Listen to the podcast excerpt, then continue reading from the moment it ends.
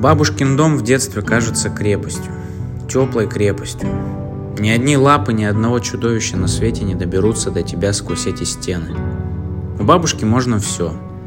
Дома родители разрешают лишь то, что не потревожит их сон, не испортит их вещи, не поколеблет их честь.